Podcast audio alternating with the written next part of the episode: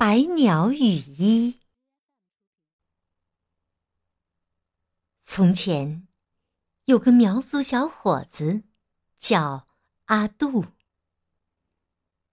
阿杜住在大山窝里，他的父母都去世了，又没有别的亲人，只是一个人过着日子。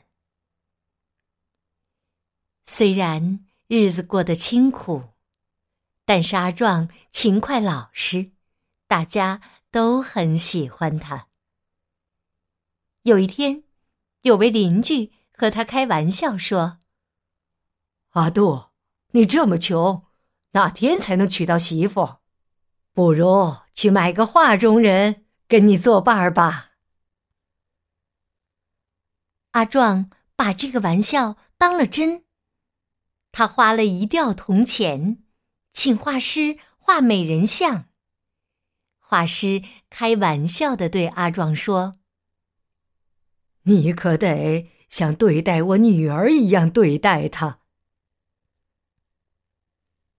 有了这张画，阿壮不再寂寞。白天他下地干活晚上回家便和画里的姑娘说说话。他觉得画中人美丽夺目，便叫她阿彩。有一天，阿壮在地里干活时，回头望见自家屋顶上升起了袅袅炊烟。他赶紧跑回家，只见灶上已经蒸好了一笼热气腾腾的包子。他想。一定是好心的邻居做的，便跑去感谢左右邻居。可大家都说不是自己做的，这真是奇了怪了。接下来一连三天，天天如此。这天，阿壮假装照常出门干活，却在半路折了回来。悄悄躲在家门外。只见挂在墙上的画空了，再一看，屋子里多了一位姑娘，和那画里的阿彩一模一样。阿壮偷偷溜进屋里，把挂在墙上的画卷起藏好。等姑娘听到动静，想回到画里时，画没有了，姑娘回不去了。阿壮恳切的对姑娘说：“阿彩，阿彩，我已呼唤过你千万遍，请你嫁给我好不好？”姑娘羞红了脸，点头同意了。从此，小两口男耕女织。日子过得幸福快乐。有一天，阿彩听见门外有人在哭，打开门一看，是两个猎人。你们为什么哭啊？皇帝要我们打两只布谷鸟，可是我们没有打到，皇帝会治我们罪的。阿彩回屋捡了两只布谷鸟，朝他们吹了口气儿，鸟居然活了。猎人拿着布谷鸟谢过阿彩，高高兴兴的回去了。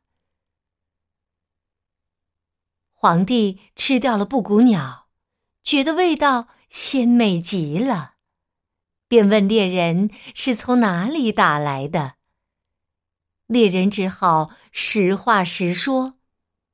皇帝听了大怒：“天下的飞禽走兽都是我的，谁敢私养？传旨给他，让他每天进贡一对布谷鸟给我。”阿彩知道后，却一点儿也不着急。他对阿杜说。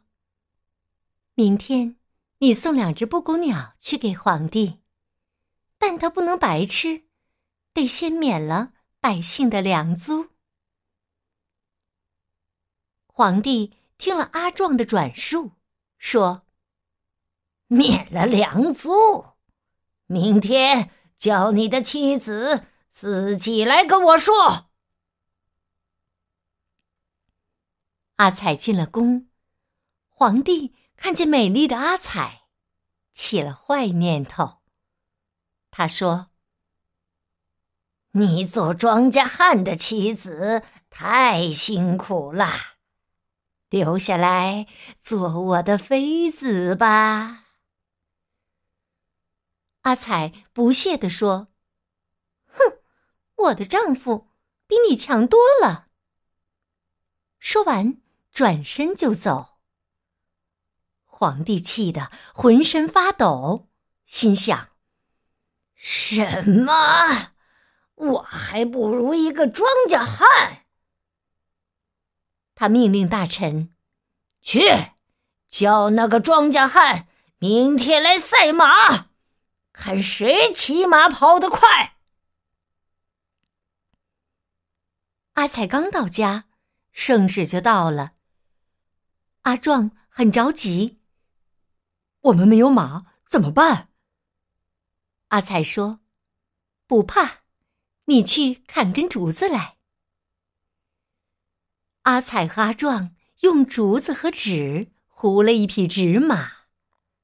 阿彩对着纸马的鼻孔吹了口气儿，马就活了。阿彩对阿壮说：“接下来就看你的了。”阿壮骑马来到赛马场，围观的老百姓都为他捏把汗。你的马。虽然很有精神，可是太瘦了，能赢得了皇帝的高头大马吗？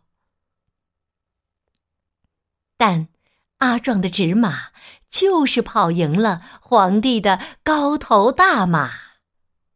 皇帝耍起了赖，这不算数。明天我们比划船。这回。阿彩和阿壮用杉树造了一条船，这船小巧玲珑，像一弯新月。阿壮扛着船来到河边，那里已经站满了人。皇帝仗着他的船大，想将阿壮的船撞翻，结果反而自己掉到河里，输了比赛。屡战屡败的皇帝发怒了。三天之内，给我做一件用一百种鸟的羽毛织成的世界上最美的无缝衣服。织不出来，就砍你们两口子的头。阿彩立刻回家动手剪纸。阿彩的手可真巧。他剪呐剪呐，剪出了一万只鸟。第二天，阿彩把那些鸟都变活了，于是，一万只美丽的鸟送给了阿彩一万片美丽的羽毛。第三天，阿彩用这一万片美丽的羽毛织出了一件无缝的美丽长袍。阿彩和阿壮将长袍交给皇帝，皇帝说：“让我先试试合不合身儿，合身的话，你们再给我织一万件；如果交不出来，就砍你们的头。”皇帝穿上新袍子，阿彩对着袍子吹了口气儿。袍子就裹着皇帝飞了起来，皇帝就这样飞呀飞，最后没了踪影。阿彩和阿壮双双回家，继续过着幸福快乐的日子。